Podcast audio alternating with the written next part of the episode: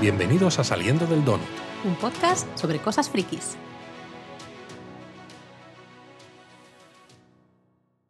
Estamos a un solo episodio del final de la serie de los Anillos de Poder. No me lo puedo creer. No me lo puedo Solo uno. creer. No me lo puedo creer. Estoy, o sea, no, no, no sé ni qué decir, pero bueno, como no sé ni qué decir, os voy a presentar a nuestro amigo Dani desde Cambridge, que vuelve a estar con nosotros, como no, para hablar otra vez más, otra semana más, de los Anillos de Poder. Hola, Dani. Hola, ahí ya humanos. Hola desde Cambridge. ¿El Cambridge qué sería? ¿Númenor o sería? ¿Qué sería Cambridge? No, no, no son suficientemente cool. Uy, Como, uy, como uy, mucho, como una parte rural de Rohan o, o una de las mm, una de las ciudades secundarias de la comarca. Bueno, vale, pues ahí nos quedamos. Bueno, vamos a hablar hoy de un episodio de 72 minutos que otra vez vuelve a ser largo. El título te deja un poco descolocado, se llama El Ojo, que dices, "Mm". Son muchas tramas cortas, eh, o sea, muchas tramas con escenas cortas entre ellas, pero que a mí me han parecido además casi todas prácticamente muy emotivas, porque prácticamente me he emocionado en casi todas ellas, que digo, joder, para ya un poco, para ya, ¿no? Bueno, a ver, tú te emocionas siempre, las cosas como son. Eso también. Pero yo he de decir que es un episodio que aunque a priori no sea tan épico como el de la semana pasada, que fue mega épico, a mí este eh, me ha emocionado muchísimo. Eh, yo solo he llorado una vez en esta serie, de momento, ¿no? Fue con la canción de Poppy, me emocionó un mogollón. Y en este episodio he llorado varias veces, que es como, ¿qué está pasando? Por eso mismo me ha gustado casi mucho más que el de la semana pasada. A mí me alucina pensar que han sido 72 minutos, que es casi una duración de una película corta, y, y es que se me ha pasado volando, honestamente. Totalmente. Y de hecho creo que el final va a ser de AUPA. Y yo, sinceramente, lo digo, lo digo ya aquí, creo que no estoy preparado para que la semana que viene sea el final, porque no quiero que se acabe ya tan pronto. Es que se ha pasado muy rápido, ¿no? También, no sé, se me ha pasado muy rápido. Vale que han sido... Ese es el, el episodio 7, ¿no? Hemos dicho. Que claro, tampoco son tantísimos. Pero no sé, se me ha pasado muy, muy rápido. Sí, y además es curioso, curioso porque yo la semana pasada decía que se me había hecho un poco largo y este se me ha hecho corto e irónicamente creo que no han pasado tantas cosas. Luego vamos a Mm. analizar porque ha sido como un capítulo medio de transición como llegando al final. Ahora pondremos la alarma, pero es curioso esa que se me haya pasado tan cortito y al mismo tiempo es que realmente lo piensas y no ha pasado tanto. Bueno, Totalmente. Sí, no, no, totalmente. Pero bueno, Luis, pon la sirena porque si no, no podemos. Dale.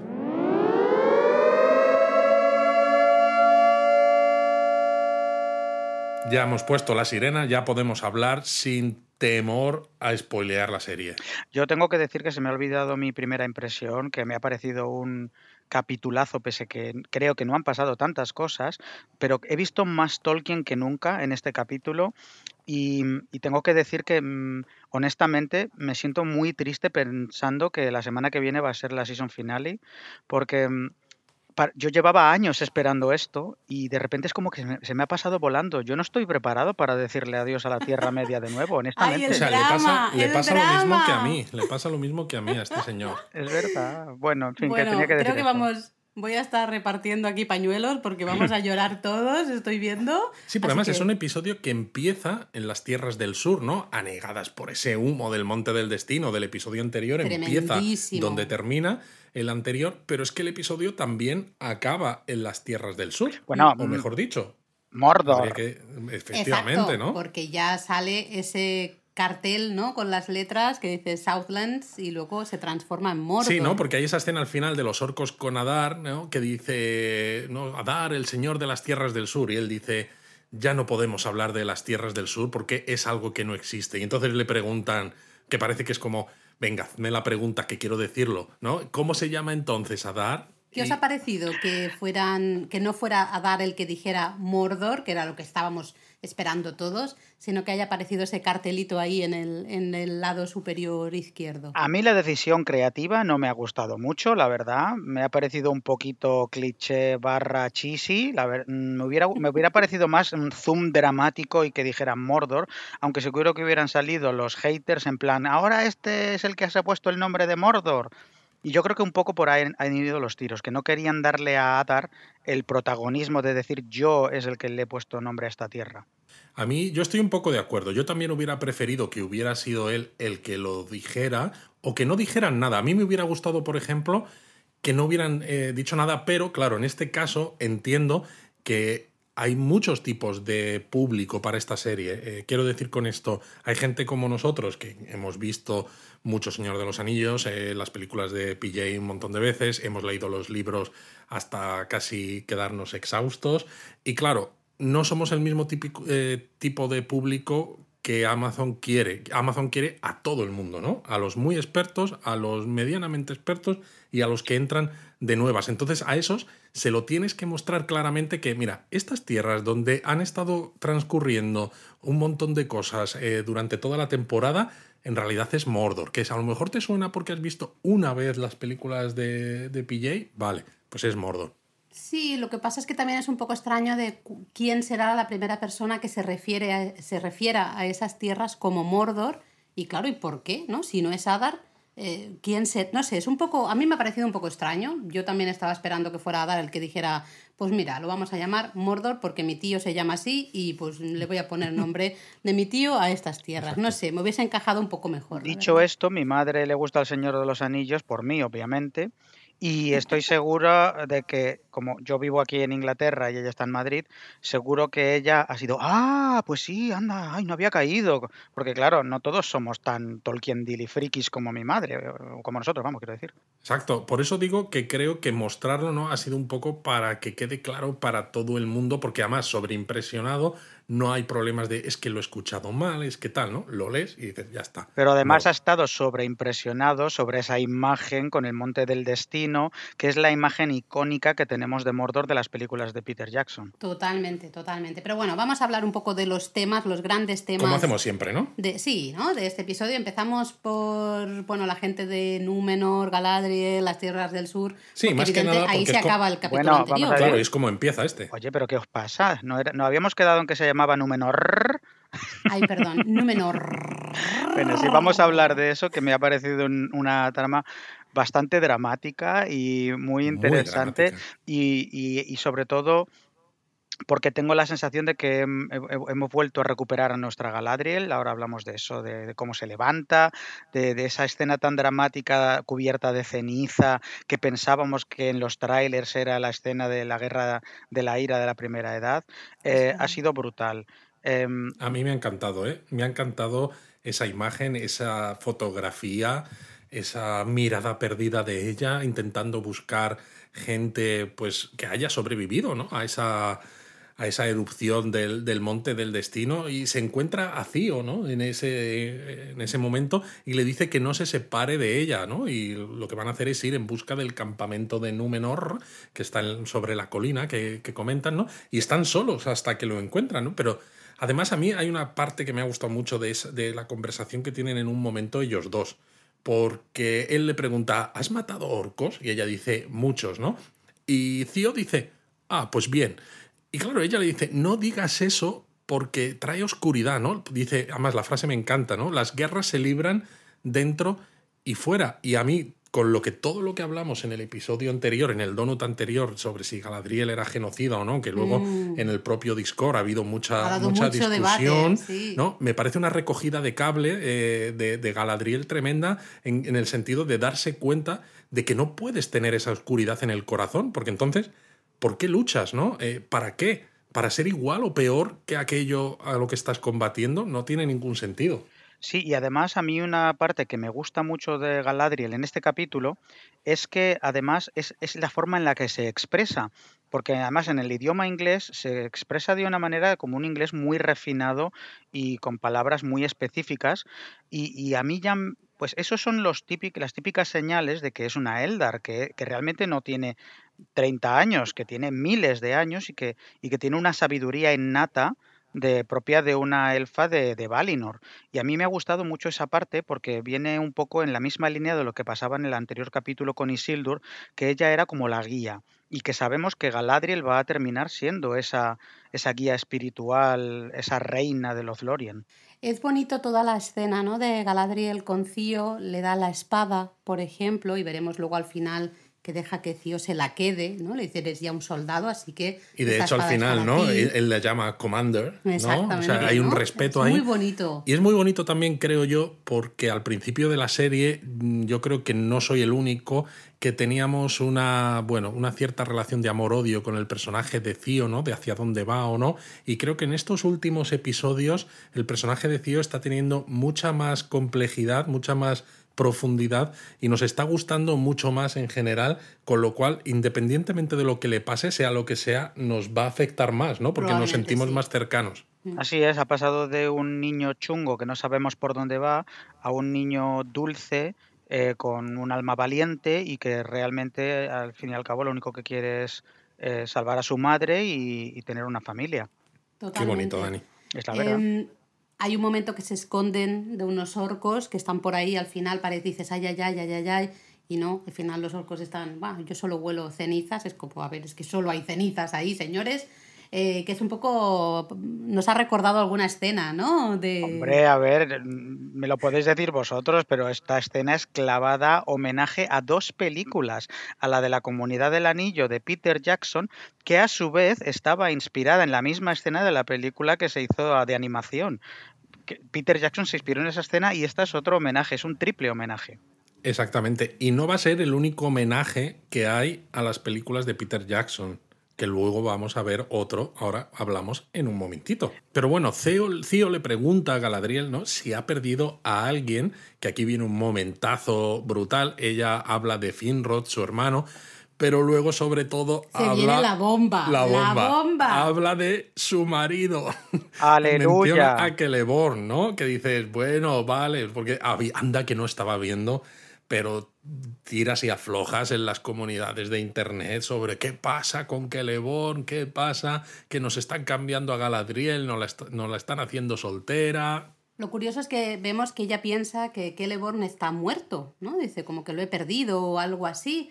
Y claro, de esta manera ahora se entiende por qué no se había hablado o por qué no había salido, ¿no? y encima se entiende también que ella esté eh, buscando un poco eh, derrotar a ese mal, porque supongo que si a lo mejor, vale, que ella es muy guerrera y todo lo que tú quieras, pero si su marido estuviera vivo, ¿no? Si ella pensara que está vivo, pues estaría con él donde fuese. Estaría en casa limpiando los platos. A ver, no, es lo que estás diciendo. No, no ¿eh? digo limpiando los platos, pero que a lo mejor sería más como la Galadriel de después, en el sentido de, bueno, yo tengo mi familia aquí, lo que hago en todo caso es inspirar a otros a que encuentren este mal.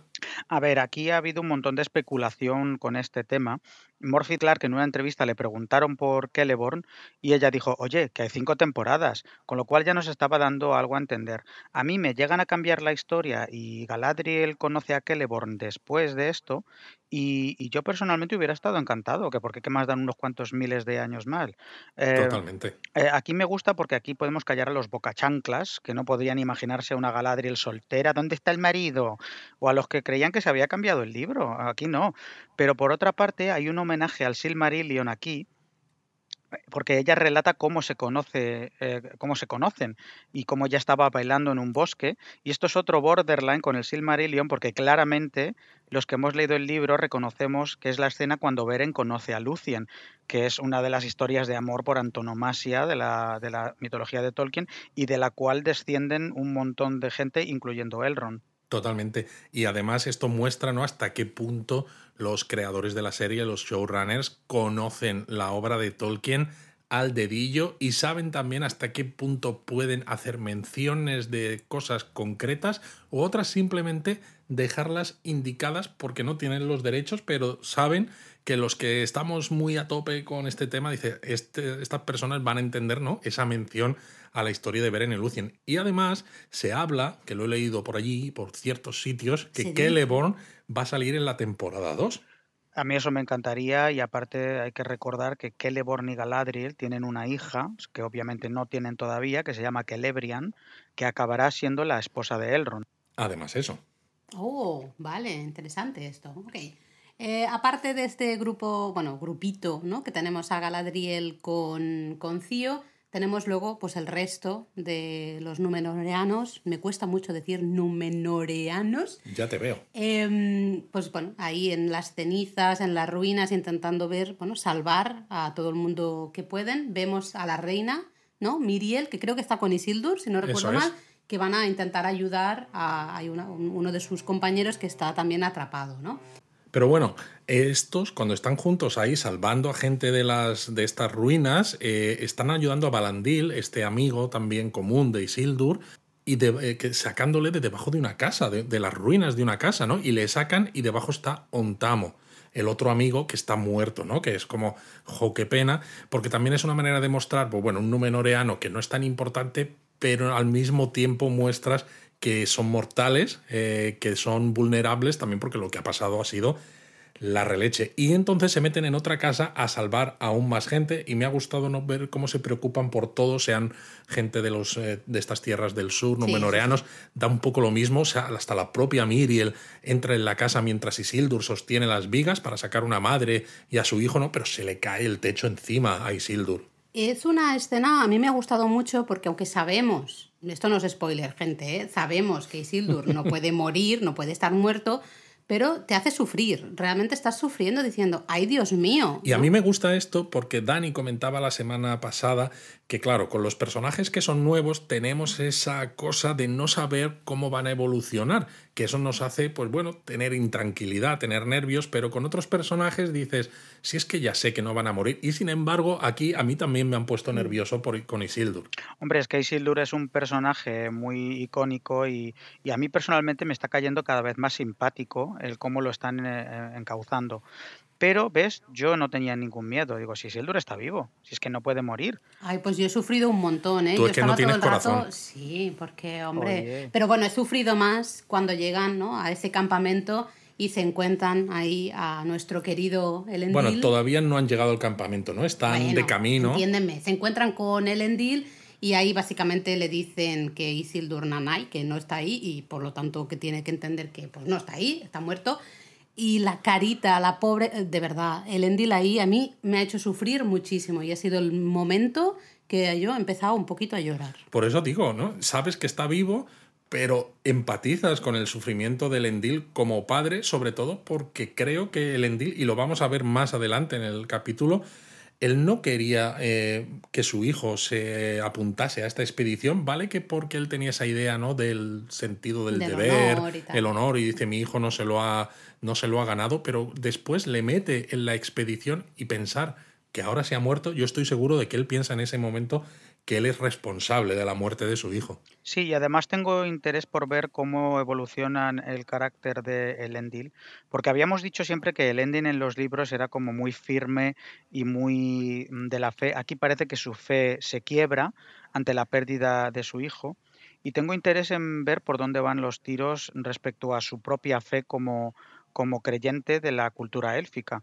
porque parece que aquí al perder, ante la perspectiva de perder a su hijo, parece que su, su mundo se tambalea. Y esto a mí me ha gustado bastante. Sí, sobre todo por una escena que hay un poquito después, ¿no? Aunque nos saltemos otras cosas, Sí, pero cuando están sobre un promontorio, ¿no? Con vistas a como el fiordo o lo que sea, que la reina está con él también, que se acercan Cío y Galadriel, ¿no? Que en ese momento Cío y Galadriel ya han llegado al campamento y el Endil está enfadado con Galadriel, ¿no? Por esa rabia que dice, no debería haberla recogido del mar, porque todo esto no lo que ha traído es ahora mismo pues que mi hijo haya muerto.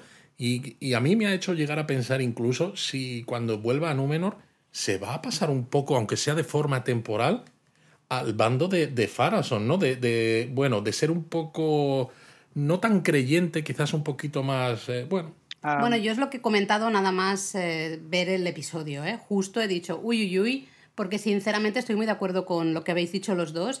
Creo que la muerte de un hijo es de las cosas, yo, yo, por suerte y toco madera, ¿no? Pero como madre entiendo que creo que es de las únicas cosas que realmente pueden eh, romperte por, por Y hacer tu cambiar tus creencias. tus valores, todo, o sea, absolutamente. Entonces, yo sí que he pensado, de verdad, y es lo primero que he dicho al acabar el episodio, que digo, el Endil, eh, a ver si cuando vuelva a Númenor em, Bien ese va a ser menos pro elfos, ¿no? De lo que, de lo que era, porque se va a sentir culpable y a la vez les va a culpar a los, a los elfos de esto. ¿no? ah, tenemos que hablar obviamente de Miriel, pero yo por terminar esta parte eh, me gustaría que hubiera más dimensión a los personajes porque una gran parte de lo que va a ocurrir en temporadas posteriores tiene eh, eh, eh, el epicentro de próximas temporadas va a ser precisamente la caída de Númenor y esa visión que tuvo Miriel.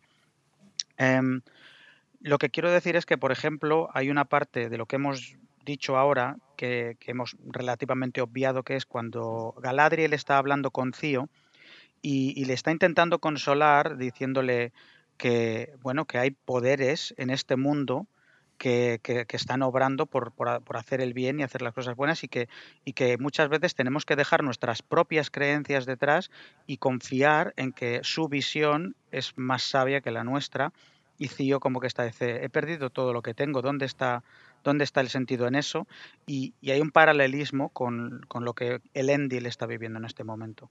A mí me gusta mucho también porque decíamos, ¿no? Lo decíamos en el donut anterior, lo hemos dicho ahora también, que el Endil siempre ha sido en los libros y demás un personaje muy, eh, muy claro en su apoyo a esas ideas élficas y a lo que los numenoreanos eran en un principio. Y nos gusta por eso, pero si vamos a tener cinco temporadas de Elendil siendo exactamente así, el personaje se va a quedar un poquito plano. Entonces, que le hagan aquí dudar un poco nos va a presentar un, un camino de evolución al personaje que luego sí va a terminar como todos sabemos que termina, va a terminar siendo un gran héroe, pero vamos a empatizar mucho más con él porque le vamos a acompañar en a lo largo de ese camino, de ese sufrimiento, de, bueno, de esas traiciones, de todo. Totalmente. Además, eh, yo creo que por eso nos mostraron esa escena hace un par de capítulos o tres, no recuerdo, eh, que estaba el Endil, ¿no? Hablando con sus hijos y luego hablaba con Halbrand y con Galadriel para mostrarnos que él es muy proelfo, ¿no? Realmente. Ahí vimos, uy, él es muy proelfo. Luego vemos que el resto de Númenor, en principio, no tanto. Eh, tendría más sentido, ¿no? Justamente esa escena, si ahora, aquí en este momento, él empieza a decir, vamos a ver. Él pues empieza a lo mejor, dudar. Él empieza a dudar, ¿no? Y, y a lo mejor empieza yo, no sé, lanzo ahí la teoría, como tú has dicho, de a lo mejor empieza a hacer algo. También con esa duda, al volver a Númenor, eh, puede ser que durante una época se pase al otro bando, entre comillas, no lo sé. Lo veremos, pero bueno, creo que podríamos pasar un poco página porque tenemos todavía más escenas con Dale, el Endil, dale.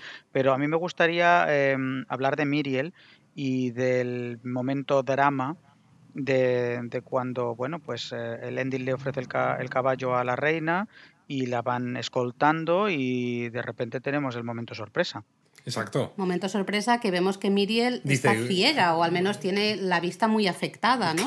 Porque dice, ¿cuánto queda para salir del humo? Y se miran Balandil y el Endil, ¿no? Se paran y, y- y, claro, ella se da cuenta y dice, ¿cuánto hace que hemos salido? Y le responden, una hora. Y entonces dice ella, ya veo. y el Endil le dice, ¿En "¿De ver- serio? ¿De ¿Seguro? verdad?" ¿Seguro que ves? Y claro, es cuando dice ella, ¿no? Que solo ve en gris, ¿no? Pero que sigan adelante, que no quieren no quiere parar nada y tal, eh, aunque en las escenas que hemos hablado, ¿no? Cuando está ya con Galadriel y Cío y demás, ahí ya tiene los ojos vendados, ¿no? Bueno, pues porque ya se han dado cuenta. Sí, em, yo, eh, yo, yo me empecé a decir qué cosa más rara cuando ella iba con la vista eh, al frente y casi se pega una leche con una rama y digo, ¿qué la pasa a esta señora? Y no había caído, porque claro, em, Miriel no está ciega en los libros, esto es un cambio que han hecho y, y me deja un poco... A ver, estoy abierto a ello, pero no entiendo el muy bien el por qué. Tiene que haber Mira, una razón. Yo creo que esto está hecho porque al fin y al cabo ella es la reina y cuando retornen a Númenor, el hecho de que vean que la reina ha quedado ciega, Que está débil. que está débil, eh, le va a dar fuerzas, creo, a Farazón para decir, ¿veis? No deberíamos haber enviado gente a la Tierra Media. Y entonces creo que el Endil se va a poner de su lado por lo que ha pasado con su hijo y entonces van a tener más fuerza para quizás hacer una especie de pues no sé, de golpe de Estado entre comillas o de que usurpe el poder de alguna manera que ya sabemos eh, como Podría pasa en los libros, pero que a lo mejor pasa de una manera un poco diferente. Al final creo que es una justificación para que los que no quieren que Númenor se involucre ni con la Tierra Media, ni con los elfos, ni con nadie, digan, no, no, tenemos que seguir siendo aislacionistas. Mm, tendría sentido, ¿no? No lo sé. Eh, total, bueno, estamos en el campamento, por fin llegan Galadriel y Cío, hay un momentos de tensión porque tenemos a Cío, pues claro, evidentemente está buscando a su madre, ¿no? Es que hasta este momento todavía seguimos sin saber nada de Bronwyn. Claro, eh, momento un poco chungo de nuevo, hay imágenes un poco Gore. escabrosas, sí, un poco gore, ¿no? Pero por suerte hay un cuerpo ahí, piensa que es su madre, pero no, por suerte no aparece su madre, que oye, está estupenda, hasta tengo que decir que llevaba el pelo limpio, que dices, a ver, Bronwyn, ¿cómo lo has hecho? Eh, Pero no, Solo, pero no solo el pelo limpio. A esa señora, después de lo que le hicieron en el capítulo anterior, que yo le dije después, pero bueno, eh, tiene un poder curativo que ríete del obezno. Son las semillas esas de élficas. Es que el amor de elfo. Es el amor, sí, porque aparece Bronwyn y también aparece Arondir, Y justamente. me gusta mucho porque se abraza con Arondir, Cío, que al principio había mucho pique, había mucha distancia, y esa distancia ha desaparecido. Sí, sí, sí, totalmente. A mí me ha parecido Pero un seguimos sin momento- verle las orejas. Es, bueno, ya pesado. Qué cansino con las orejas. Te enseño yo Es que yo, yo creo que es su hijo. Ahora te voy a poner yo por vídeo mis orejas y os voy a demostrar que soy elfo. pero me ha parecido un momento muy potito y me ha parecido incluso, fíjate que sé que es una serie y tal, pero es que me ha parecido un, un abrazo muy sincero. Por otro lado, Sí. yo he visto a los actores en, en entrevistas y es que parece que son una panda muy guay, que se llevan en plan colegas. Lo mismo hay un poco de amor de verdad ahí, en plan, no sé. Bueno, piensa que se han estado 18 meses rodando solamente la primera temporada en una situación muy difícil con todo el tema del COVID y los protocolos estos de mierda y tal. Pues estoy seguro de que, claro, 18 meses unen mucho. Sí, eso Sí. es cierto. El Muy caso es- bonita esa escena, ¿eh? Muy bonita. Eh, bueno, vemos que se juntan ahí todos, ¿no? La reina, Galadriel, eh, Bronwyn también está ahí. Sí, ahí es donde vemos la escena que decíamos, ¿no? Que el Endil se vuelve a, a poner a llorar por su hijo y demás. Ay, por ¿no? favor, y yo llorando con él, de Sí, verdad, sí. lo, lo he pasado Pero aquí fatal. yo quiero mencionar una cosa, porque claro, le preguntan a Bronwyn, ¿no? Que a dónde van a ir, ¿no? Todos los que han sobrevivido. Y ella dice que van a ir a un antiguo puerto de Númenor, Pelargir, que es un puerto cerca de la desembocadura del río Anduin. Y es verdad que en el Legendarium de Tolkien, eh, Pelargir existe, es un puerto fundado por los numenoreanos fieles, es decir, los del estilo del Endil, pero O sea, mucho pro, tiempo. pro elfos. Pro digamos. elfos, pero claro, en el Silmarillion y en los cuentos inconclusos y en toda, la- toda esta historia, Pelargir es un, es un puerto que es floreciente, ¿no? Aquí, tal como habla Bronwyn, parece que es un sitio abandonado y que precisamente por eso se van a ir allí.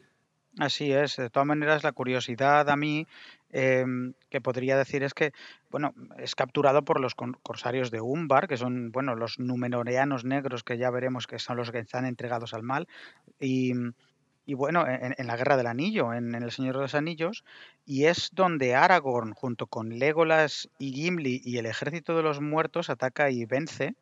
Y es donde toma el control de la flota. Y hay una escena que acordamos en El Retorno del Rey, que incluso había un cameo de Peter Jackson, que es donde Exacto. están. Es, es, es el mismo puerto, es el mismo puerto que atacan Aragorn y los muertos para hacerse con los barcos para llegar hasta Minas Tirith. Uy, pues a mí esto me parece una curiosidad importante, ¿eh? O, al- no sé, a mí al menos me lo parece. A mí se me encienden ahí alarmas. Claro, en- a mí lo que me ha extrañado no es eso, que en El Señor de los Anillos y en todo lo que sabemos, Pelargir era, pues eso, era un puerto floreciente, por eso había también una flota importante y por eso los corsarios atacan, ¿no? En ese momento, mientras que aquí da la sensación como que está un poco abandonado y que por eso se van a ir allí. Entonces veremos un poco cómo lo cómo ¿Qué lo pasa ahí, no? resuelven. A ver, yo lo tengo muy claro lo que va a pasar en esa parte. Es que eh, Pelargir estará abandonado en este momento, pero en el momento en que florezca Gondor, yo creo que ese será el momento en que el puerto tendrá esa, ese esplendor antes de, bueno, pues no sé, que todavía no ha llegado ese momento, vaya. Claro, pero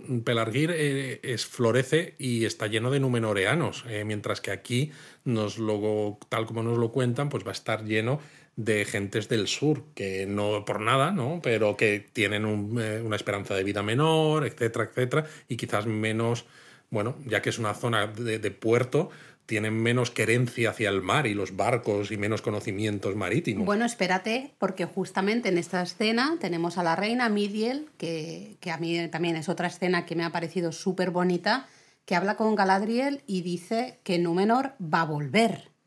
Efectivamente, ¿no? Le dice a Galadriel que aunque ellos vuelvan a Númenor ahora, Númenor regresará. Númenor regresará. Y Galadriel le dice, los elfos entonces estarán preparados, ¿no? Ha sido a mí también... Súper bonito. se- me, ha dado, me ha dado de todo. Es muy bonito, pero sobre todo por el orgullo mm, muy sobrio de la reina, en plan, eh, mm, no tengas pena por mí, porque Galadriel llora delante de ella. Dice, no, que no tengas, eh, que no tengas pena por mí, porque lo que no saben nuestros enemigos es lo que han desatado. Y, Totalmente. Y hay un guiño interesante porque ella menciona a su padre, pero le menciona con el nombre Nadunaico. Dice Ar Insiladun, aunque nosotros, claro, lo hemos conocido hasta ahora como Tarpalantir, ¿no? Pero siendo un fiel, normalmente el nombre, claro, se queda en... ¿no? Lo, utilizan en élfico, no en adunaico. Sí, sí, y además esta parte a mí me ha parecido, yo, yo en ese momento reconozco que me he puesto con las cejas, ¿eh? Porque, pero a ver, que tu padre es Tarpalantir. Si utilizas el nombre en audunaico, estás utilizando el lenguaje de los numenoreanos que no están a favor de los elfos. Y esto, Efectivamente. y esto a mí me ha dejado eh, un poco descolocado, porque veremos más adelante que Farason se hace llamar a sí mismo Ar Farason, porque él tiene otro nombre élfico que no quiere utilizar a ninguna costa. Miriel sí es élfico. Iba a hacer una broma estilo Luis, pero no la voy a hacer ¿Por con, qué no? con el nombre de Tar Palantir y tal Patrasir, pero no lo voy a hacer. Eh, a mí me ha parecido interesante aquí Miriel también, porque yo creo que han ido, ¿no? Un poco, al menos así es como yo lo he entendido, a las tierras del sur, ella básicamente movida por esa visión que tiene de la destrucción de Númenor, y en cambio dice que va, Númenor regresará un poco ya eh, como más consolidada en la idea de que ahí hay un mal y que Númenor, vale, no pueden estar siempre ellos ahí solitos y sin tener nada que ver con el Que se tienen que involucrar en la Tierra Media y ayudar a combatir ese mal. Claro, y ha sido, para mí esto ha sido una hostia, hablando en plata, de realidad absoluta, ¿no? Esa eh, to- tanta gente muerta, creo que ha sido una hostia muy grande para Númenor de, wow, o sea, no, esto no va solo de nosotros, ¿no? Aquí, aquí se están moviendo otras cosas y vamos a tener que volver para, tenemos que ayudar de alguna manera a que este mal no avance, ¿no? Yo tengo ganas de ver por dónde evoluciona la postura de Númenor respecto a lo que ha pasado en la Tierra Media. Porque entiendo, por ejemplo, que Elendil esté muy enfadado y que se arrepienta de haber recogido a Galadriel. Pero hay una parte de mí que dice, vamos a ver, ¿a dónde pensabais que ibais? ¿A un parque de atracciones? Claro, que, Claro, pero que- es que que había riesgo. nadie se. Claro, Dani, pero nadie creía a Galadriel de que seguía viendo mal. Nadie pensaba que quedaban orcos De en hecho, la lo- Tierra Media. lo dijimos, Númenor iban un poco chulitos. Ellos con sus mega armaduras maravillosas, resplandecientes, fantásticas. Bueno, es que ellos van así, Bueno, no es que vayan chulitos. Pero, pero iban con un poco la chulería de. Y se, realmente ellos se pensaban que sería ahí, venga, la batallita esta mínima y ya está. Y es.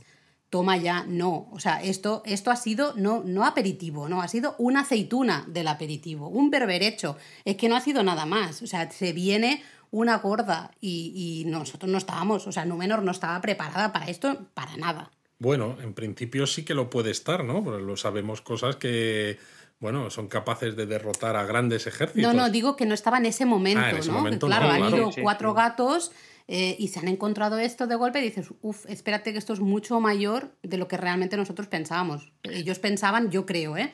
Que Sí. llegarían ahí, batallita, solucionado, venga, todos a aplaudir, estamos todos felices y contentos, fiesta gorda, y luego pega el petardazo el monte del destino y se dan cuenta de que no va a ser tan fácil. No, no va a ser tan fácil. Pero bueno, seguimos adelante porque hay una escena que a mí también me ha resultado muy bonita, pero un poco emotiva y triste, ¿no? El caballo herido de Isildur. por favor. Claro, que está súper intranquilo y está Balandil con él, nadie lo consigue tranquilizar. Y claro, llega el Endil, ¿no? En plan de dejadme solo, que ya vimos en el episodio anterior que le habla en Sindarin y que lo tranquiliza, ¿no? Hace lo del hombre que susurraba a los caballos. Ay, le por dice, favor, me está entrando calor, Luis, de verdad. Ay, le dice que van a volver a casa, pero lo, lo interesante es que Balandil le dice que nadie consigue que se calmen. Entonces el Endil mira al caballo y se da cuenta, le quita las bridas y lo libera. Y hay una escena preciosa luego del caballo galopando, ¿no? Unos paisajes maravillosos, una banda sonora tremenda, tremenda, tremenda. Ha sido un momentazo y ahí yo eh, he tenido el, el, el vibes de Brego con Aragorn en las dos torres. Ese momento en el que, Ara, que, que además fue otro de esos cambios respecto al libro que en su momento nadie aprobó, que es cuando Aragorn le dan por muerto, pero llega el caballo, le salva y hay un momentazo cuando él va hacia el abismo de Helm con paisajazos tal. Sabemos claramente que esto no es al azar, sabemos que Isildur va a vivir y ahora tengo clarísimo, sobre todo con la de pistas que nos han dado en los anteriores capítulos de lo mucho que Isildur quiere a este caballo, pues que claramente el caballo va a salvarle. Totalmente. Es que la escena del caballo recogiendo, salvando a Isildur, la tenemos todos claros. Sí, lo hemos comentado en casa, ¿no? Lo he dicho yo, digo, esto me recuerda a Brego en las dos torres. Lo que pasa que teniendo en cuenta lo que nos queda de serie, que básicamente es un capítulo, y que la idea del Endil de que su hijo está muerto le puede hacer eh, apoyar, aunque sea de forma temporal, a la facción contraria, creo que no vamos a ver a Isildur todavía como salvado. O sea, creo que, ellos no se enteren, nosotros sí, pero Isildur... Es posible, es posible que nosotros lo veamos, pero que no se entere. Pero sería raro, porque ya dicen que se van a volver a Númenor, pero que van a dejar una guarnición mm. para ayudar a, los, eh, a la gente de las tierras del sur que ha sobrevivido. Entonces, si el caballo rescata o salva a, Isildur, lo tendría muy fácil eh, juntarse con esos numenoreanos que han quedado en lo que ahora es Mordor. Entonces, no sé, me da la sensación de que nos van a hacer esperar hasta la temporada 2 para ver qué, sigue vivo. Veremos qué pasa. Ah, perdón, Dani. No, decía, decía que em, a partir de aquí todo son eh, especulaciones. Yo no creo que vayamos a ver mucho más de Isildur, salvo quizá un poco el desenlace de que se queda en la Tierra Media. Em, y, lo, y lo demás lo veremos en en siguientes temporadas. A mí me interesa más, por ejemplo, una escena muy poderosa, que es cuando el barco se marcha por fin y junto y bueno y están Halbrand, y Galadriel a punto de marcharse, eh, bueno cuando se encuentra con Halbrand, pero a mí me eh, bueno, pues cuando le preguntan a Galadriel si, si creen que volverán y que realmente cumplirán su promesa. Pero me gusta mucho cómo Galadriel lo dice, no, no lo sé, estoy segura de ello, eso, estoy convencida de ello. Claro, y ella comenta que, tendrán que, que tendrá que ir a hablar con el alto rey para contarle todo lo que ha pasado y demás. Y entonces es cuando mencionan, oh, ¿y qué pasa con vuestro rey, con Halbran y demás? Y dice, ah, no sabes lo que ha pasado. Y claro, va otra vez al campamento y está ¿no? en una de estas tiendas barra hospital, está el tío malherido, ¿no? Y esto. Y entonces, eh, pues no sé, dicen, venga, pues vámonos juntos porque tenemos una aventura pendiente, ¿no? aventura, aventura pendiente. Ay, ay, ay. Sí, ¿no? no, porque ella tiene marido. Sí, pero ha habido otro momento de miraditas raras ahí que ha sido, pero bueno, chicos, que ya sabemos que, que queréis dar un poquito de rollo tensión sexual entre los dos, pero que no, que yo no quiero un Halbrand Galadriel, que no, que no va a pasar. dando me está dando un poco de miedo, lo tengo a mí me está dando pero miedo, pero no. Pero a mí me resulta un poco extraño porque yo nunca he creído la idea de que Halbrand sea Sauron, pero el hecho de que así de golpe y porrazo ahora Galadriel vaya a ir con Halbrand y que Halbrand vaya a ir a Lindon y lo vaya a posicionar allí, me ha despertado un montón de alarmas. Bueno, yo lo que creo que si van a ver a Gilgalad, puede que vayan a Lindon, pero donde sería sospechoso es que al final fuera a Eregion. Ahí es donde sí que podríamos decir, ostras, como, como Halbran acabe en Eregion, con lo que hemos visto de que le gusta hacer em, espadas y forjar cosas, aquí ya sí que podría decir, uy, es que por eso a mí me ha dado unas vibraciones extrañas, porque claro, ¿no? Yo estaba diciendo, yo creo que Sauron ya ha estado presente en Lindon y que ha tenido que ver un poco con comerle la oreja a Gil Galad para enviar a Galadriel a Valinor, ¿no? Pero dices, ¿por qué está Halbrand en esa balsa, ¿no? Ese barco que, que, acaba naufragando. Y, y, yo pienso, pues ahora con esto que estoy pensando, a lo mejor estaba ahí para asegurarse de que Galadriel se va. Y cuando Galadriel ve que no se va, pues dice, me voy a acercar, pues para intentar manipular un poco, pues todo lo que puede pasar a partir de ahora. Entonces, para mí, eh, si en el episodio próximo, en el final, Galadriel y él llegan a Lindon y Gilgalad le saluda y le dice, ¿qué pasa, bro? Digo, ya está. Puede ser, o sea, si le reconoce, digo, ya está. Yo sigo todavía sin, sin comprar esto porque teóricamente eh, Sauron se disfraza de un elfo que se hace llamar Annatar. No eso es lo que a mí no me cuadra. Eso es lo que a mí no me cuadra. Pero, pero esta teoría mm, sí que cuadra, porque si Halbrand barra Sauron eh, estaba en esa barca para salvar a Galadriel y ganar su confianza, eh, pues podría tener sentido. Pero al mismo tiempo nos ha dado pistas equívocas, como que él quería quedarse en Númenor. También es verdad que Halbrand todavía no conoce de la existencia del Mithril. Y eso, pues no sé. Yo todavía, a ver, ya lo veo un poco más posible. Sigo sin creerlo, pero ya es un poco más posible. A mí lo que me parece flipante es que llevemos semanas, no solo nosotros, sino todos los compañeros, todos los espectadores, diciendo, será Sauron, no es Sauron por esto, no es Sauron por lo otro.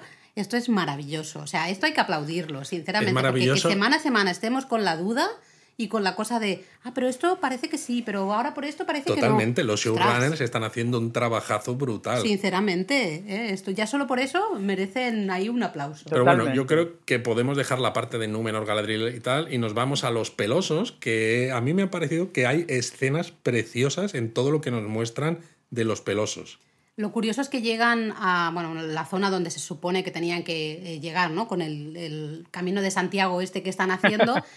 Eh, pero es una zona que habrá caído una de esas rocas volcánicas, está ahí un trozo todo quemado, todo destrozado, y claro, ellos están en plan, Dios mío, ¿no? ¿Qué, qué ha pasado aquí? Con lo cual eso ya nos indica que están cerca de Mordor, claro. Sí, al menos ha llegado ahí un... Bueno, a ver, sabemos que llegan bastante lejos estas piedras volcánicas, ¿no? Pero bueno, relativamente cerca tienen que estar. Es curioso porque Sadok, ¿no? Justamente dice que él conoce, sabe, ¿no? O se decía en antaño de montañas que escupían fuego, cuando el mal despertaba, ¿no? Que dices, toma ya.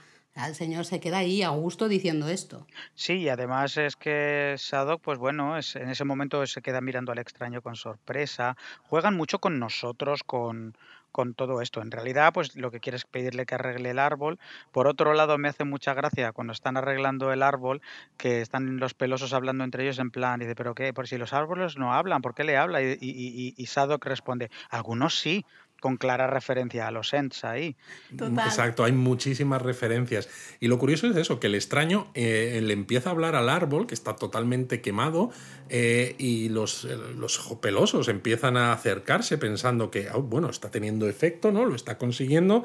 Y en ese momento, pues una de las ramas del árbol Mm. se, se rompe Se cae. y una niña pelosa que estaba justo debajo, pues bueno, pues porque Nori la, la salva, que si no, vaya tela. Y entonces, otra vez, volvemos a ver cómo los pelosos vuelven a desconfiar del extraño. No están casi cada episodio, es ahora confío, ahora no confío. Yo no sé si desconfían o ya es el propio extraño que dice, bueno, mm, casi casi que me voy, ¿no? Porque esta gente me está mirando mal o no me va a soportar, no sé. Bueno, sí, porque hay una escena en la que Sadok se está despidiendo del extraño que no sabemos si el extraño es que se quiere ir o que de los pelosos le han expulsado como del- de la comunidad. Yo la teoría que tengo es que el extraño no tiene ni idea de quién es y está muy perdido, pero que empieza a ser muy consciente de que al no poder controlar ese poder que tiene, está haciendo daño a la gente. Lo que pasó en el anterior capítulo con, con Nori.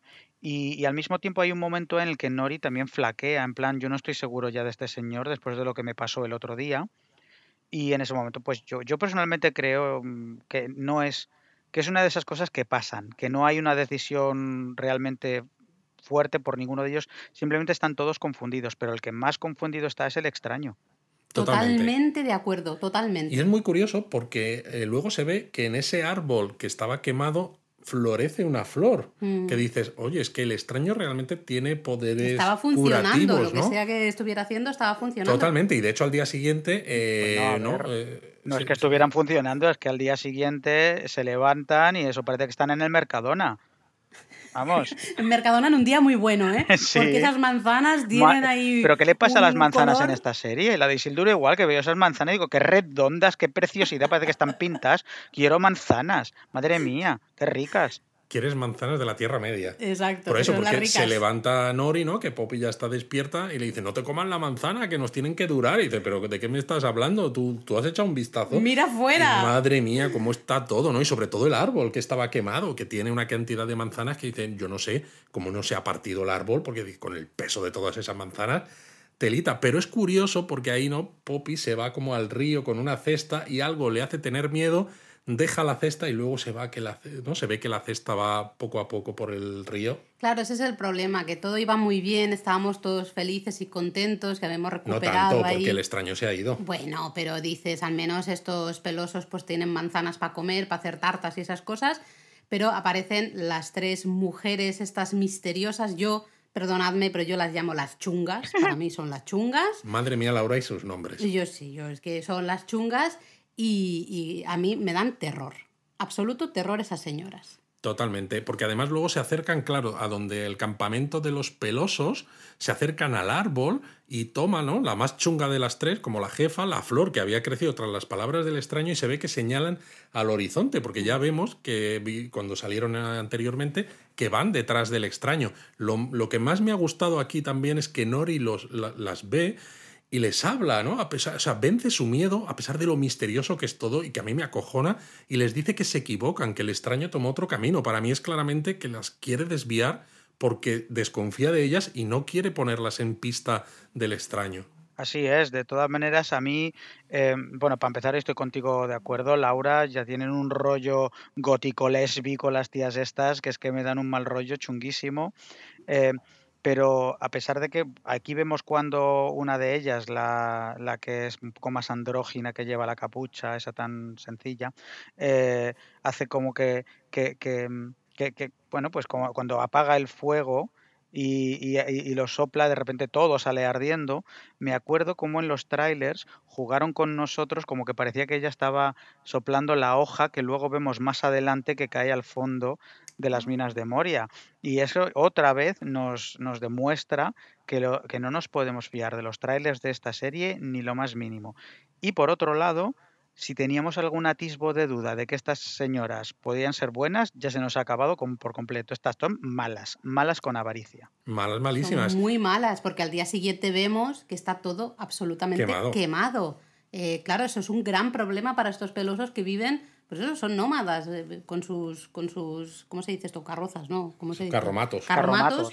Eh, carrozas me suena a festival japonés, ¿no? Carromatos, pues ahí por las praderas y demás, ¿no? todo quemado, pero hay un atisbo un poco de esperanza, ¿no? claro, el padre dice, el padre de Nori dice que todo va a ir bien, ¿no? Y la madre, no le mientas a tu hija, que ya no es una niña. Pero es que el padre lo cree realmente, ¿no? Y empieza a hacer un discurso a toda la comunidad. Dice, quizá no somos matadores de dragones, que quizá no somos de los que encuentran, buscan piedras preciosas, pero dice, somos fieles los unos a los otros y tenemos los corazones más grandes que los pies. Bueno, un apunte, perdonadme, pero esto lo dice él pero lo de que son fieles los unos con los otros hasta que uno se rompe un pie y se queda, lo dejan ahí abandonado, ¿eh? también te lo digo. Pero Totalmente de acuerdo con lo que dices, pero también tengo yo ya mi friquitolquianismo. Os recuerdo que en las películas es menos evidente, pero si te has leído el libro del Señor de los Anillos, vas a ver que son todos los tipos, bueno, los hobbies son de pueblo, Madre mía, la de la de salseo y, riñas y las familias y, que, y, y es que realmente son un sálvame deluxe los hobbies, brutal. Em, pero a mí me ha gustado el discurso del padre de Nori primero porque de tal padre tal hija y porque al mismo tiempo me dan muy rollo eh, los bolsón que son como los, los, los, bichos raros entre los hobbits, que los hobbits no les saques de sus tradiciones y de sus cosas de cómo tienen que ser, no seas aventurero. De hecho, hay una escena con la madre, con Nori, en la que ella tiene un momento de tristeza en el que dice, si solo soy una pelosa, no voy a ser nada más nunca más. Y me intentaste, intentaste advertir. Me gusta esa vulnerabilidad y me gusta esta familia en concreto. Pero en realidad es solo una pelosa, sí, pero no, porque vemos a Nori que dice, mira, yo no quiero eh, dejar a mi amigo de lado, me he equivocado, ¿no? Realmente voy a intentar ayudarle y aunque tenga que ir yo sola, yo cojo mis cosas y me marcho. Y claro, sale Pop y dice, no vas a ir sola. Y yo ya estoy ahí aguantando las lágrimas. yo estoy llorando ya directamente. Y claro, luego la madre se mete, que dice, ya está, le va a echar la bronca, y dice, no, yo también iré con ella. Y al final yo, yo aquí me espero como lo, lo del concilio de Elrond, ¿no? Que es algo que diga, cuenta conmigo y con mi hacha. Sí, totalmente. Y luego además incluso la propia Malva, que tal mal nos caía en los anteriores capítulos, es quien convence a Sadok de de que vaya y que al final eh, pues Sadok se une y ahí, ahí, tenemos ese momento mm, mini comunidad de los hobbits, que además son cuatro, como los hobbits que fueron en la comunidad del, del anillo, y al final se van para adelante en plan, venga, vamos a buscar al extraño. A mí me ha gustado porque le preguntan a Sadok, le dice, lo encontraremos y dice él, es un puto gigante, claro que lo encontraremos. Sí, totalmente. Como para no verlo, ¿no? Y aquí volvemos a una escena que salía en el tráiler, al final del tráiler, de los hobbits andando a una... Lo que pensaba, ay, parece que están llegando a la comarca. Pues no, hijo, están bastante lejos de la comarca. Ya te digo. Pero bueno, eh, ya parece que llevamos atando cabos de las primeras imágenes respecto a lo que estamos viendo. Em, el extraño, seguimos con la idea de que es Gandalf. Bueno, yo era, era mi idea, no sé vosotros. Puede serlo. Lo que pasa que también eh, podría ser alguno de los magos azules, los dos Istari que fueron hacia el este, hacia Run, porque pensad eh, que en Run está el rey Kamul, que sabemos que va a ser un espectro del anillo, un Nazgûl, que es el único del que sabemos el nombre antes de convertirse en Nazgûl. Eh, entonces, estas señoras raras que han aparecido podrían Las ser. chungas, las chungas, chungas. podrían ser sacerdotisas o algo al servicio de este rey que lo que están buscando es a este mago para llevárselo hacia el este. Y dices, pero es que en el este no se ha hablado nada. Pero claro, precisamente esta serie está sacando y poniendo ¿no? Eh, en la palestra eh, muchas veces, pues zonas de la Tierra Media, personajes que sabemos que están por ahí pululando, pero que nunca han aparecido ni en la película del Señor de los Anillos, ni en los libros, ni en nada. Entonces quizás expandan un poco el legendarium por ahí, podría ser interesante. Eh, puede ser muy interesante y además sería muy valiente hacer algo así. Pero si somos un poquito, y esto me guío por el sentido común, como espectador, no tiene sentido darle una línea argumental tan potente a un personaje que al final va a desaparecer en el este como hacen los magos azules. Eso no tendría sentido. Hay una parte de mí que no quiere que sea Gandalf porque mm, sería un poco, pues unos cuantos miles de años antes mm, de cuando realmente llega respecto a los libros. Y hay otra parte de mí que quiere que sea Gandalf. Quiero ver a este personaje pasar de ser un extraño a, a- que se convierta en el Ian McKellen que vemos, pero claro, es que realmente el papel de los, eh, de los magos no empieza hasta después de la última alianza. Así que, no lo sé, yo estoy muy confundido con el extraño y fíjate que me, mm, al contrario que lo de Sauron, yo ya no pienso mucho más. Digo, quiero que me sorprendan. A ver quién es este señor. Yo sigo convencida de que es Gandalf y en este episodio más que nunca, porque esa vulnerabilidad de alguna manera o esa manera de pensar en estoy haciendo daño a esta gente que me ha estado ayudando cuando yo ni siquiera sé quién soy, qué hago aquí, no sé ni hablar, esta gente que es buena gente, no sé, lo veo en parte como muy Gandalf, ¿no? Yo también creo eso, Laura, pero con lo que tú dices, Dani, que es verdad que los otros dos Istari se van hacia el este y ya no sabemos más de ellos, precisamente sería un problema si la serie estuviera siendo 100% fiel a lo que sabemos, pero claro, entonces no podrías hacer cinco temporadas. Eh, a mí me da la sensación de que podrían perfectamente podría ser. expandir los lugares en los que van a transcurrir, ¿no? Pues escenas de la segunda, tercera, cuarta o quinta, más hacia el este, porque nos da otro, otro escenario interesante. Sigo creyendo que es Gandalf, pero no descarto que pueda ser algo de esto. Bueno, veremos qué pasa, veremos qué pasa. Nos vamos con mi pareja favorita, por favor. Oh, un minuto de silencio por lo bonitos Pero que si son. no está muerto, Laura. Pero da igual, porque son muy bonitos y yo no he parado de llorar casi en todo el rato, Elrond y Durin. ¿Por qué son tan bonitos juntos? Lo tengo que dejar aquí dicho. Maravillosos. Hay que protegerles a toda costa. A toda costa.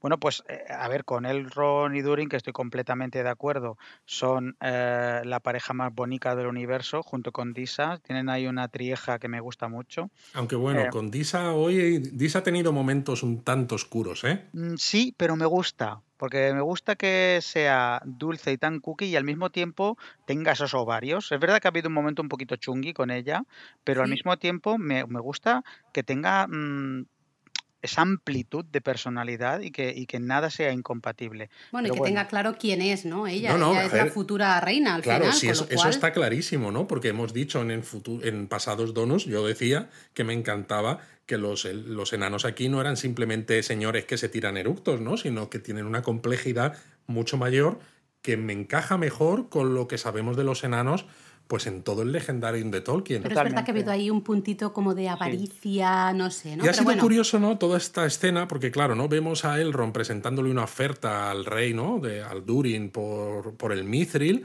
una oferta tremenda y demás, que el rey luego se queda hablando con su hijo, el amigo de Elrond, y el rey dice que ni de coña, porque le dice, no quiero arries- arriesgar vidas de los enanos, no quiero cavar demasiado y despertar cosas, ¿no? Algo así. O sea, el propio rey está siendo muy premonitorio y aunque nos encanta la pareja Durin y Elrond, al mismo tiempo no puedes dejar de sentir cierta empatía por el rey porque sabes que efectivamente van a pasar cosas muy chungas por ese empeño en excavar el Mithril. El pues, Mithril. yo lo siento, pero no, no estoy de acuerdo con el rey. ese momento en que Elrond ¿no? parece que se, que se marcha, le devuelve ese fragmento de Mithril, Durin lo tira en la mesa y vemos que cae justo al lado, qué casualidad también, te lo tengo que decir, de esa hoja manchada, marchita, ¿no? que, que venía de las tierras de los elfos eh, y vemos que de repente, solo con estar tan cerquita del mithril, esa hoja vuelve a la vida, ¿no? Y se, se, queda así limpita y tal. Y ya vemos que llaman rápidamente, que él llama rápidamente a Elrond para que, para que vuelva. Eso ha sido un momentazo. Ha sido un momentazo y ha sido muy bonito. Yo de estas primeras escenas uh, me quedo primero con cómo Elrond... Eh, hace referencia a sí mismo como un medio elfo. Dice, yo no soy un elfo normal, no te fíes de los elfos, porque yo soy capaz de hacer ver a los elfos lo que ellos mismos no pueden. Y eso a mí me ha gustado mucho. Eh, una anécdota es que el personaje que hace de Durin III, el rey mayor, es un actor escocés que a mí me gusta mucho, que se llama Peter Mullan, que ha salido en Westworld, en una película que se llama Amanece en Edimburgo. Mm, es un actor escocés de pata negra y me gusta mucho la dimensión que le dan al personaje.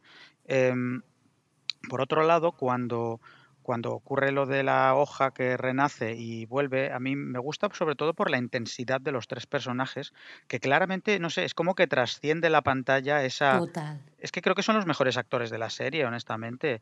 Tanto la, la, la dulzura de Elrond como, como lo bien que actúan eh, Disa y, y Durin cuarto eh, me parece maravillosa. Y otra anécdota, he estado viendo en entrevistas que, por cierto, si no os gustaba ya Elrond, Robert Aramayo, el actor, parece ser que es un mega friki de Tolkien, que los otros actores decían, comparados con, con Robert Aramayo no somos nadie, y eso ya me hace quererle más, porque claramente entiende a Elrond. Totalmente. De todas maneras, fíjate que yo sigo creyendo que esto del mithril con la hoja es un truco de prestidigitación sauronesco o algo así. A ver, Porque a ver, me a refiero... ver, cuenta esto. No, ¿A qué te refieres?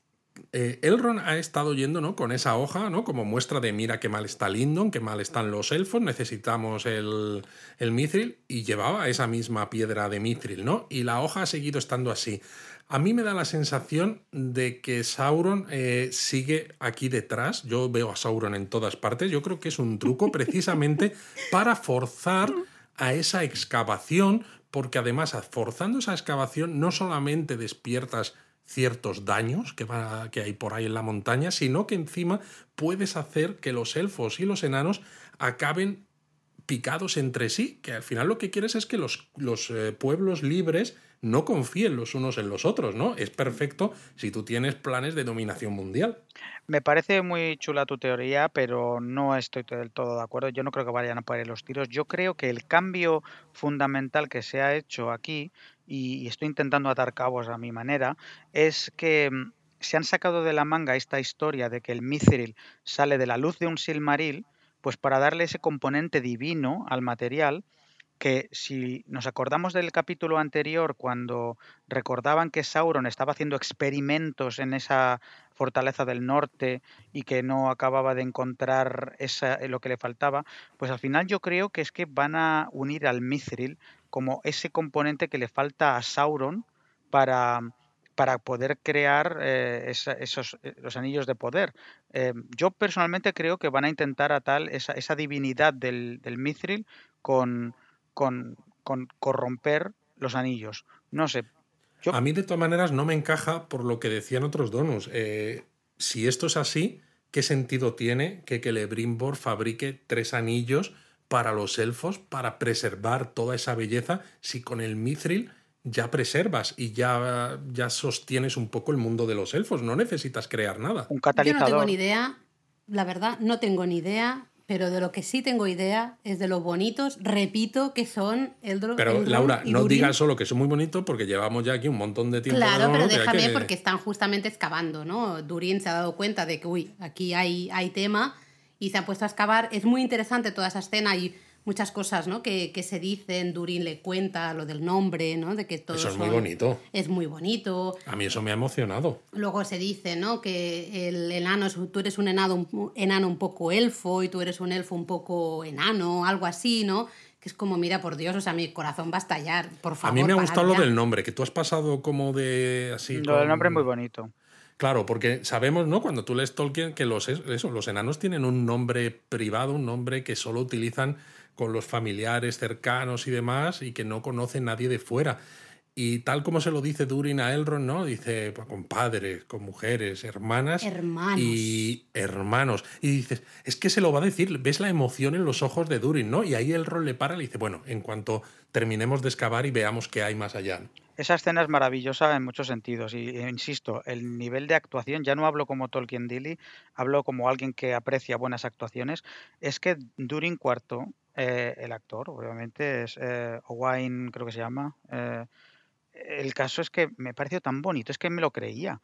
Y es que me encanta la relación Elrond-Durin y cómo trasciende em, la raza.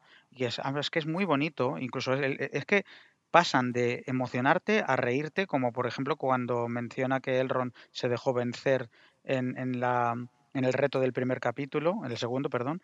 Y, de y- romper las rocas, ¿no? Esa, exactamente, sí. el reto de Aule. Porque lo que quería era tener un rato más para comerle la oreja, ¿no? Efectivamente. Fantástico. Es Pero bueno, el caso es que al final, ¿no? Descubren que efectivamente, ¿no? Hay mithril detrás de una pared y joder, si hay mithril. O sea, Aburrir. hay mucho más de lo que se esperaba. Y además os recuerdo que había una escena en la comunidad del anillo en la que Gandalf explicaba el Mithril en la versión extendida y que iluminaba por un momento el fondo y ahí había Mithril para aburrir. Claramente eh, Moria, bueno, lo que será Moria, Khazad Dûm, eh, llegará un momento en que es- estas tonterías se las quitarán del medio y empezarán ahí a sacar Mithril a las puertas. Es un Em, poco como Wakanda, ¿no? Que está construido sobre un monte de Vibranium, Ay, pues la aquí. Moria sobre un monte de. Esto es otra saga. Luis. esto- pero Ay, bueno, eh, parecía Oye, que las cosas pero- iban muy bien. Sí, pero ah, el perdón, vi- Dani. No, pero dime, el, dime. el Vibranium y el Mithril, yo creo que. Pues no yo creo sé, que parecidos, ¿eh? O casi lo mismo, fíjate lo que te digo. Sí. Eh, pero bueno, parece que todo va muy bien, estamos felices y contentos, pero eh, aparece el rey, ¿no? El rey dice, ¿qué estás haciendo aquí? Fuera de aquí, y se acabó. Y se acabó. Expulsan a Elrond de, de la ciudad de, a tomar por saco y claro, pues eh, empieza a discutir con su hijo, ¿no? Al principio, ¿no? Recuerda cuando el hijo era muy pequeño, que tenían dudas de si iba a sobrevivir y es curioso porque es una escena en la que parece que a pesar de que están...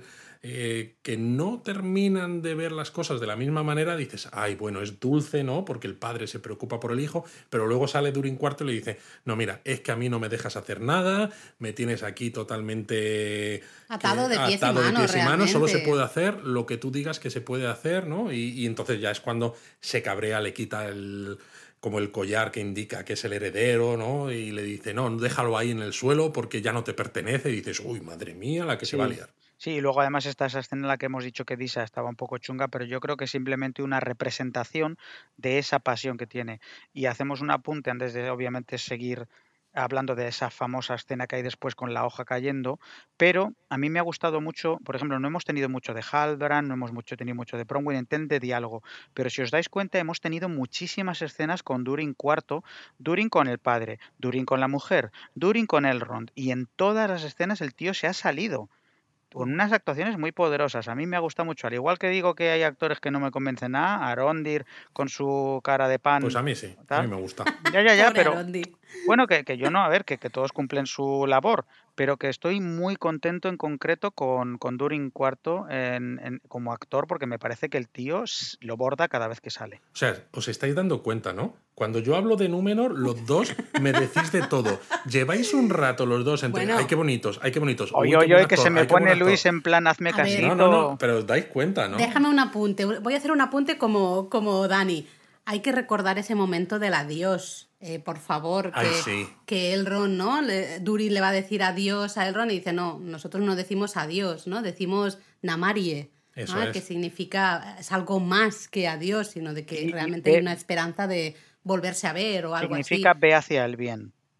Buah, Yo es que mira, o sea, yo ap- apago el micro, me marcho a llorar a una esquinita porque estos dos son, repito, muy bonitos. Yo en ese momento he pensado, solo les, falta, solo les falta comerse la boca. Madre mía, de verdad. O sea, ¿y, y os metéis conmigo? O sea, so- sois lo peor, lo peor que hay, ¿eh? Pero bueno, Vamos a hablar de esa hoja de todas Venga, maneras, la claro. hoja que, que se sale volando, ¿no? Cae por las profundidades de ahí de Casa Doom y que aparece al final. Bueno, claro, cae, ¿no? Cae, cae, Cae, se sigue viendo el cae, mithril, se cae. sigue viendo el Cae, mithril, cae. Y, cuando cae. llega al fondo, Pues ahí Arde. está. Arte. Y ahí está el Balrog, que nos lo habían enseñado en ese tráiler, estábamos todos pensando, lo van a encontrar ya, pues bueno, no lo encuentran como tal, pero nosotros ya sí lo vemos, está ahí. Y, lo está vemos, claro ¿no? que es el daño de Durin. Es el daño de Durin, lo que no tenemos claro es si al final van a adelantar infinitamente la aparición del Balrog. Yo espero que no lo hagan, porque en los libros el Balrog aparece entre el Hobbit y el Señor de los Anillos, para que os hagáis una idea. Le faltan al Balrog unos cuantos miles de años de estar aburrido ahí en el fondo de las profundidades. Pero, eh, pero en el contexto de un Sauron que está subiendo al poder y que está eh, amenazando a toda la Tierra Media, que tenga un lugarteniente, por ejemplo, que esté dando por saco en Khazad Dûm a los enanos y demás, a mí me encaja bastante si lo que quiere es precisamente evitar que los enanos se involucren en esa última alianza de los elfos y los hombres, porque es una explicación perfecta si alguien pregunta, oye, ¿y si los enanos no son tan buenos herreros y tienen tantos, hay tantos de ellos en Khazad Dûm, ¿por qué luego solo van a estar los elfos y los numenoreanos? Eh, pues sí, de todas maneras yo creo que a, partir de este punto ya solo podemos ir a las conclusiones porque nos queda un capítulo que va a ser muy interesante. Madre Com- mía. Como anécdota, que no creo que lo hagáis vosotros, pero yo sí, eh, Amazon anunció ayer que hoy van a lanz- lanzar un nuevo tráiler solo del último capítulo eh, online y que quizás esté ahora mismo online, porque esto lo estamos grabando un viernes por la tarde. Eh, ¿Qué yo lo voy a ver. Sí, sí, lo vamos a ver, ¿no? Lo vamos yo, a yo ver. creo que no, no me voy a esperar, lo vamos a ver. No ha salido bueno. antes del Donut, justo estaba mirando si había salido ya el tráiler, no. no. ha salido. Lo mismo está ya. Pero Bueno, vamos sobre a las conclusiones. conclusiones, de Venga, todas va, maneras, del Mithril ya hemos dicho, ¿no? Que hay ciertas dudas. ¿Va a ser la supervivencia de los elfos? Sí, no, ¿no? ¿Tú, Dani, crees que va a ser ese ingrediente secreto un poco? Eh, a mí me cuesta, me cuesta verlo. Yo sí, yo creo que va a ser el ingrediente secreto.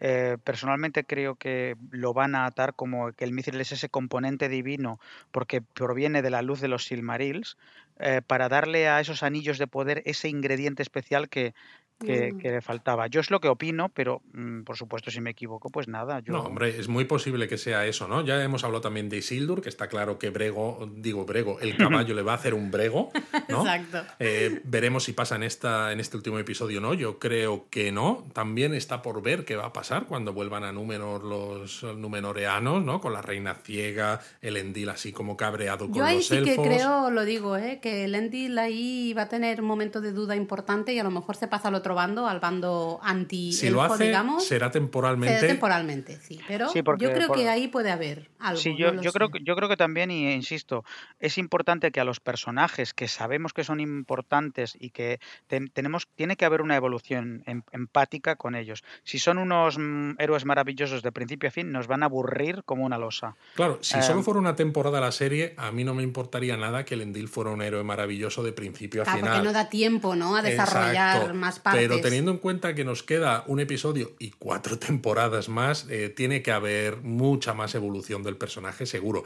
Luego está el tema de los pelosos, ¿no? Que yo había pensado, ¿no? Y llevábamos un tiempo hablando, oh, los pelosos son los proto-hobbits. Y yo me he empezado a preguntar, ¿y si solo son los protopelosos, ¿no? Dicho así, quiero decir, sabemos que de los hobbits hay tres grupos, los pelosos, los fuertes y los salvos. Y claro, ahora mismo están pues como en la zona un poco del el curso bajo del Anduin, al norte un poquito de Mordor, más o menos. Y si se, precisamente por lo que han hecho estas tías chungas, se ven obligados a ser un poco más sedentarios de lo que ellos son y se encuentran con otros grupos de hobbits que son ligeramente diferentes, que van a ser los precursores de esos otros grupos, porque además, acordaos, en la película del Señor de los Anillos lo vemos, ¿no? Vemos unos flashbacks de Diggle y Smigol que encuentran el anillo que traiciona a Isildur, ¿no? Que está enterrado ahí en el río y están vestidos normales, es decir, ellos viven por allí, ¿no? En una zona muy cercana a donde están los pelosos ahora.